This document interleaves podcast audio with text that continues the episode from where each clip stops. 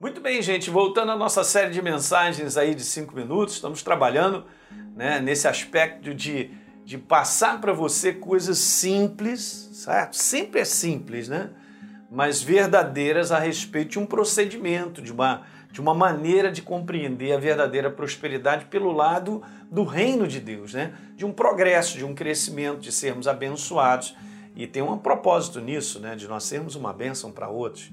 Isso faz parte dos princípios, a gente até já falou sobre isso. Mas hoje, nesse oitavo dia, vamos dizer, nesse oitavo capítulo, eu quero te dizer que a sabedoria de Deus é a nossa única fonte. Coloquei em letras maiores ali, em letras maiúsculas. A sabedoria de Deus é a única fonte para uma vida que verdadeiramente progride, cresce, prospera, hum? ela é bem sucedida né, nesse confronto com a jornada desse mundo, dessa maneira desse mundo viver que é só destruidora, só tem prejuízo, fracasso e derrota.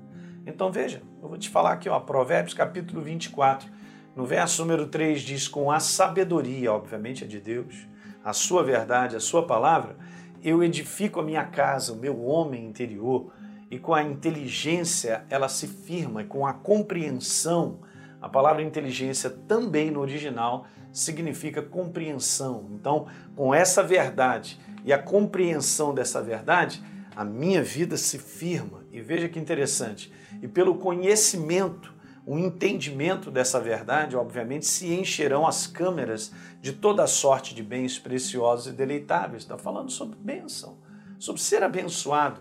Gente, o desejo de Deus é esse, nós sermos abençoados. Mas o que acontece? Na prática, a gente faz escolhas, a gente toma atitudes, a gente uh, procede com condutas que acabam quebrando tudo. E aí depois a gente fica pensando, mas meu Deus, por que, que a minha vida não progride?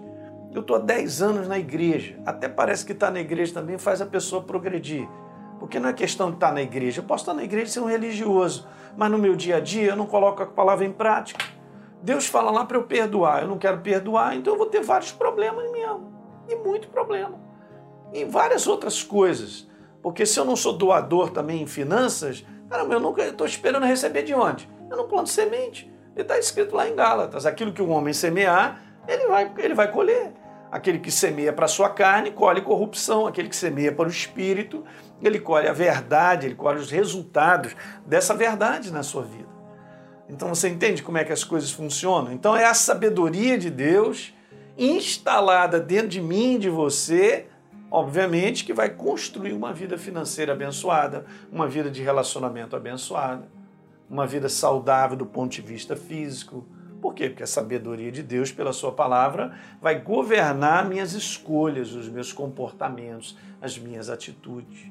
Construção é algo prático. Uma vida não aparece.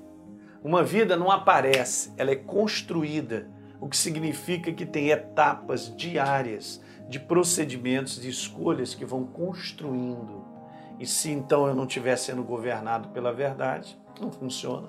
É somente a sabedoria do reino, a sabedoria da palavra, que vai formar na minha vida, vai construir uma vida abençoada e próspera. Legal?